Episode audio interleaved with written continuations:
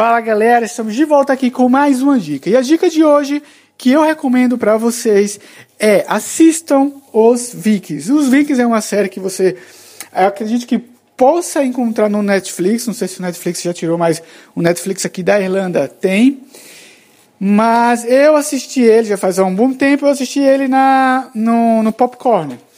Os Vikings, é, é, eles foram os, um, os primeiros povos a, a descobrirem outro continente e como eles viviam.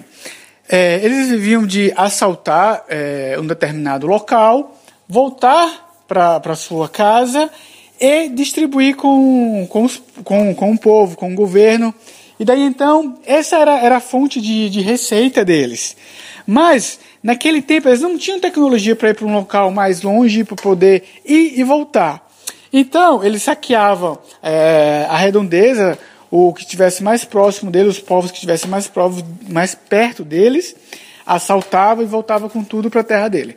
E tinha um cara lá, tinha um boladão lá, que ele, ele, ele fez uma tecnologia, uma bússola, para poder navegar no, no, no oceano e voltar. Então eles foram os primeiros a fazer isso.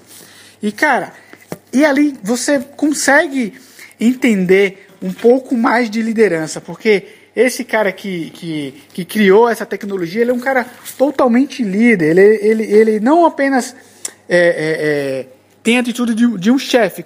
O que é a, a diferença do chefe e do, e do líder? É dessa, o chefe fala, mas não vai. O líder fala e vai. Então, eu realmente recomendo essa série para vocês, que vai fazer vocês refletirem bem e refletir bem sobre a diferença do chefe e da liderança. Valeu? Vejo vocês na próxima. É nós.